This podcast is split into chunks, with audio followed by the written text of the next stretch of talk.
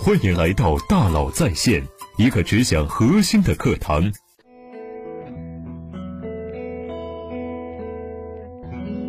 各位朋友，大家好，欢迎来到大佬在线。比商业模式、行业选择更重要的是找到一个合适的合伙人。但找到一个靠谱的合伙人谈何容易？真格基金创始人徐小平说过。合伙人的重要性超过了商业模式和行业选择，比你是否处于风口上更重要。哈佛商学院的调研数据显示，至少百分之六十五以上的创业公司失败，都是因为管理团队的不稳定性。而好的合伙人可以显著提升创业公司成功的几率。对一个公司的创始人来说，找到一个优秀合伙人的难度，堪比找到一个完美的人生伴侣。你不但要有上辈子拯救过银河系的好运气，还要有慧眼识珠和留住真爱的好本领。也正因为如此，很多时候为了不让自己遭遇错失爱情的痛苦，创始人往往会在看到有 BAT 背景的大牛时奋力一搏，给高薪、给职位、给股权。合伙人制造牛人，理想很丰满，现实很骨感。现实往往比理想要骨感。很多时候，你费尽千辛万苦找到的牛人，最终能给公司带来的价值却没有几个。本以为是个王者，结果却是个青铜。这种桥段在创业公司寻找合伙人的过程中时常发生。调查显示，对于创业公司来说，空降兵的存活率连百分之二十都不到。而随着资本寒冬和互联网流量红利的消失，空降兵的阵亡率可能会高达百分之九十以上。而令人最无法忽视的。还有这些人才离开时留给公司的远超预期的损失和伤害。前一段时间，有位朋友的公司刚刚送走了自己半年前千辛万苦找来的运营副总，随后还要关掉这位副总这半年来因盲目扩张新开的二十多个城市的业务，清理掉超过百人的团队，前后损失至少超过千万。这些钱对于任何一个创业公司来说，绝对是伤筋动骨的。这还没有加上对团队人心和士气的打击和影响，所以当我们引进一个合伙人级别的人才时，我们所要付出的绝对不仅仅是表面上的薪酬这么简单，背后的附加成本可能多到让你不敢想象。优秀的人不一定合适，合适的人终将优秀。优秀又合适的人是每个公司都想要的，但是能直接找到这样的人才实属不易。创业公司找合伙人有两个最大的难题：一是怎么能够吸引优秀的人才加入一家名不见经传的创业公司；二是怎么快速证明他是合适这家公司的。而显然，第二个问题比第一个要难上一百倍。创业公司是如何吸引到优秀的人才呢？趣学车 CEO 刘老木曾经说过。吸引海盗的不是金银财宝，是广阔的海洋；吸引绿林响马的不是大鱼大肉，而是崇山峻岭。最优秀的人才一定是被公司的使命和愿景吸引的。所以，其实对于优秀的人才，是需要创始人能够坚持把使命和愿景传递到他们内心最深处，并能得到他们的共鸣和认同。不达目的绝不罢休。只有这样，他们才能愿意放弃优厚的待遇、大平台的光环，真心的加入到一家创业公司。当年的关明生、蔡崇信不也是因为马云描绘的使命愿景而加入阿里巴巴的吗？那怎么证明加入我们的人才是最合适的呢？这个难题一直困扰着很多创业公司，周围听到过多太多引进人才失败的案例。而我加入创业公司两年以来，也是亲自陪伴着创始人把这样的坑踩了又踩，又看着周围很多创业公司把这样的坑踩了又踩，感觉都已经快踩出了马里亚纳海沟。但是因为创业公司自身对于优秀人才的渴望，所以明知是坑，但大家还是踩得义无反顾。虽然找合伙人的过程很艰难，但对于创业公司来说，优秀人才还是要找的，我们不能既病委医。而我认为最关键的核心是要有一个明确且具体的选人标准，而这个标准我们一定要坚持，不会因为任何理由而降低。我们想要的牛人一定不是普通认知的牛人，不是你的履历牛、学历牛、背景牛，但很多的时候，我们却又都是被候选人的这些光环遮住了眼睛，做出了感性而非理性的抉择。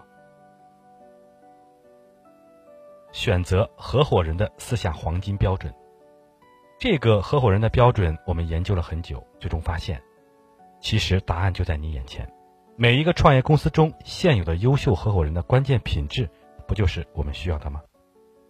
而且这些还是经过时间证明的，所以我们把现有的合伙人的关键品质做了针对性的梳理，并把它们总结成我们挑选合伙人的黄金标准。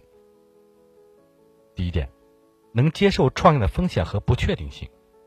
如果有人问创业公司对于合伙人的底层要求是什么，我认为一定有创业心态。有风险偏好，能接受不确定性，比起短期的薪酬更在乎未来的股权收益。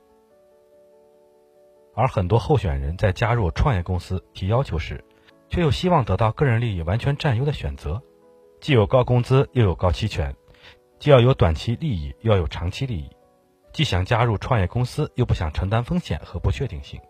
但实际上，一方完全占优的选择本身就是一个伪命题。我们前段时间在寻找技术合伙人的时候，遭遇到一位候选人。这位候选人有非常好的工作履历，曾经在几家国内最顶尖的互联网公司工作过，并且在产业和技术上都有过非常成功的项目经验。我们当时是非常希望他能够加入公司的，但经过几轮沟通，我们最终放弃了让他加入公司的想法，因为我们发现了几个非常大的问题：一是他本人希望有一个非常高的薪酬包和期权。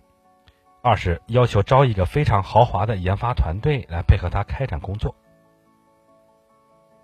三是，在和他沟通公司产品的过程中，我们很努力的尝试把行业的未来方向和公司的产品特点详细的描述给他，但他并没有想去真正的理解我们到底要做什么，反而是一直想把我们带到他所擅长的领域，说服我们按他的想法去做一个不符合产业特性的产品。为什么他会有这种想法呢？其根本的原因就是他长短期利益都想要，既不想自己的现有薪酬下降，又想得到创业公司的高期权。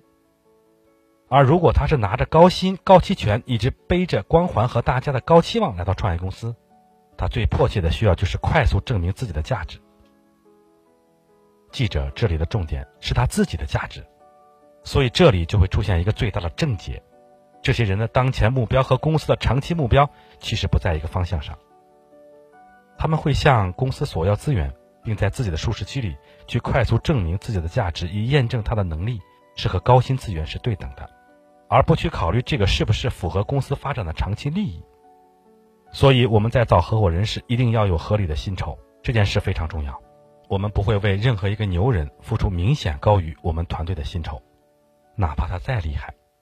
而这么做的底层逻辑有两个：第一，可以筛选出风险喜好型的人才，更关注公司快速发展的长期收益；第二，这么做也可以降低他对自己以及别人对他的期望值，让他可以沉下心来，慢慢融入公司和团队，不急着证明自己的价值，将眼光放得更长远。也许很多人都会觉得这种薪酬结构找人太难了，但是只有这样，我们才能找到合适的优秀人才。我们需要学习马云当年怎么让蔡崇信只拿五百元加入阿里巴巴。想想，如果你是当年的马云，遇到蔡崇信，你会给他五百元的月薪吗？也许这就是我们和优秀创业者之间的差距。第二点，能力互补，独当一面。阿里巴巴的成功主要是来自于马云和十八个创业人，小米则是来自于八个独当一面的合伙人。合伙人的能力要求是基础条件。我们为什么需要合伙人的加入呢？不就是因为我们在某个方面的能力是欠缺的，需要一个优秀的人来补团队能力的短板吗？那么如何证明他的能力呢？我们尝试出了一套好用的模式——全职顾问制。这种方式可以从保护候选人和团队稳定的双重角度出发，来客观考察候选人的能力。首先，我们会让候选人以全职顾问的形式进入公司，负责一小块独立业务。给他以支持和帮助，让他快速体现自己的能力和价值。如果在顾问期内他有实际交付，并且被团队内其他人所接受，我们再让他正式加入公司。这样的好处是给双方都有同样的机会可以进行选择，最重要的是可以避免因为正式加入公司产生的忍耐成本。候选人也可以用更开放的心态来评估自己和公司的适应性，降低试错成本。第三，有同理心可以产生共鸣。合伙人要与创始人对等的信心和激情，要和创始人有同理心，并可以产生共鸣。能力强而激情不足的人只适合当员工，而不是合伙人。创业公司的成功概率有多少？百分之一，千分之一。如果一个公司的合伙人不能做到对创业成功的必成信念，并主动不断传递，怎么能让其他员工相信公司的未来呢？如果一个公司的合伙人团队不能在遇到困难时互相理解和支持，那么其他员工怎么能在遇到挫折时继续坚持呢？如果一个公司的合伙人团队不能够做到以身作则、身先士卒、率先表率，行动上不掉链子，其他员工怎么会努力工作呢？合伙人的行为对于营造整个公司的积极向上的创业氛围至关重要。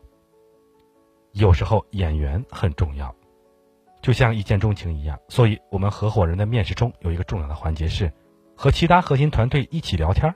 而且可以在不同场景下聊天，想聊什么就可以聊什么，这能起到面试起不到的效果。每个合伙人都有自己判断人的方式和方法，我们原则上要求合伙人团队全部同意，才可以让这个人加入。只要有一个人投反对票，那么这个人就不能加入我们。第四点，任何时候都有劳动人民的体魄。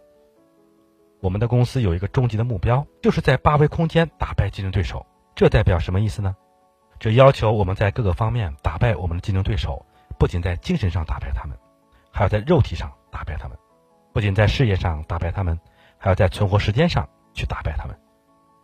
创业是一件对身体素质要求很高的事情，对于创业者来说，标配九九六甚至高配零零七都是家常便饭。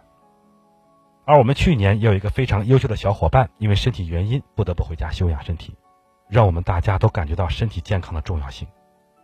所以，我们合伙人团队制定了一个锻炼身体的计划表，每周三次，每次不少于四十分钟，每次平均心率不低于每分钟一百二十次。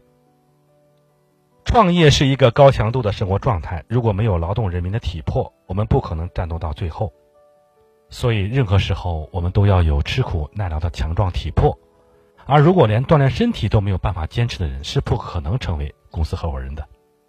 以上四点是我们考核合伙人的黄金标准。操作起来也许会有些难度，但是我们认为一个合伙人的加入是非常谨慎的事情。创始人三件大事：找人、找钱、找资源。雷军当初为了找一个硬件工程师，打了九十多个电话，连续面试了十个小时。乔布斯把工作中四分之一的时间都用于招募人才，所以找人一定是创始人最核心的首要工作。合伙人也要当新人去培训。虽然在公司快速发展的时候，我们对于优秀人才求贤若渴，但是我们要明白，海水是解不了渴的，只会越喝越渴。能否鉴别谁是甘泉，谁是海水，对我们来说至关重要。所以再强调一次，我们千万不要把引入外援当成自己的救命稻草，把他当成救世主，给他莫大的权利、资源和信任，放手让他自己去发展。我们不是要移植一个大树，把它连根拔起，栽种到公司。而是要把它当成一个魔豆种子，埋到这家创业公司的土壤里，生根发芽，培养成才，最终成为通天巨树。而只有在公司土壤里成长的大树，才是我们需要的真正人才。也许过程会很艰难，时间会很长，经历会很曲折，但这样培养出来的合伙人，才是最适合公司的优秀合伙人。好，感谢大家收听，咱们明天见。